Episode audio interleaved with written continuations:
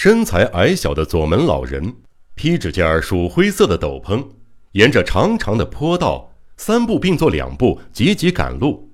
抵达富士屋旅馆时，已是午后一点左右了。请问明智小五郎先生在吗？经他这么一问，旅馆回答：“先生去后面溪谷钓鱼了。”于是他请女服务员带路，又快步走下了溪谷。走过长着茂盛的山白竹的羊肠小径，下到深邃的溪谷后，只见美丽的清流叮咚叮咚地潺潺流过。水流所经之处，不时遇上昂首宛如踏脚石的巨岩。在其中一块最大的平坦岩石上，坐着一个裹着棉袍的男人。他弯腰弓背，全神贯注地注视着垂下的钓竿。那位就是明智先生。女服务员走在前头，跳过岩石，来到那个男人的身旁。先生，这位老先生说他专程来见您一面。听到声音，穿棉袍的男人不耐烦地转过头来，厉声斥责道：“别这么大声，鱼都被吓跑了。”乱蓬蓬的头发，锐利的眼神，苍白神色严峻的面孔，高挺的鼻梁，光溜溜的下巴，线条有力的嘴唇。的确是在照片上见过的那位明智大侦探。这是我的名片。左门老人递上名片，我有事想拜托您，所以专程来访啊。老人说着，微微弯腰致敬。明智侦探虽然收下名片，却连看都懒得细看，不耐烦地说道：“啊，是吗？那找我有何贵干呢？”说着话。他的注意力却已经回到钓竿上了。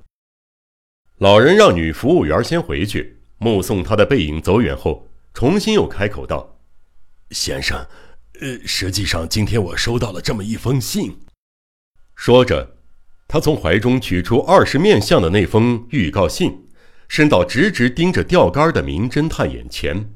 “哎呀，鱼又给跑了！钓鱼老这样被你们打扰，真是伤脑筋啊！”你说收到信，那封信跟我有什么关系？明智的态度非常不友善，语气也很生硬。先生没听说过二十面相这个盗匪吗？左门老人心里不自觉的气恼起来，问的比较尖刻。哦，二十面相嘛，你是说二十面相寄信给你？名侦探毫不惊讶。依旧凝视着钓竿的前端，没法子，老人只好自己读出怪盗的预告信，并且把日下布家的城堡珍藏着什么样的宝物，一五一十全部都告诉眼前这位傲慢的男人。啊，你就是那座奇特城堡的主人吗？明智似乎终于被勾起了兴趣，转身面对老人。啊，对，我就是那些名画。是用我这条老命也换不来的宝物，明智先生，还请您帮帮我这个老头子，拜托了。那么，你希望我怎么做呢？我想请您立刻去我家，替我守住我的宝物。你报警了吗？与其求助于我，我想你应该先寻求警方的保护，这才是合乎逻辑的吧？不，别提了。恕我说句不中听的话，我宁愿相信您，也不相信警察。能与二十面相平分秋色的侦探，我相信除了您之外，再没有第二个人了。况且这里只有一个小小的警察分局，力量有限，就算找来本领高强的刑警相助，也是远水解不了近渴。可是二十面相今晚就要上门袭击了，我没有那么多时间了。先生正好今天来这个温泉区，这想必是上天的安排。先生，这是我老头子衷心的恳求，请您务必救救我呀！左门老人只差没双手合十，反复苦苦的恳求。唉，既然你都这么说了，那我就不好再推辞了。二十面相对我来说也是宿敌，我早已等不及想看他现身了。那我们一起走吧。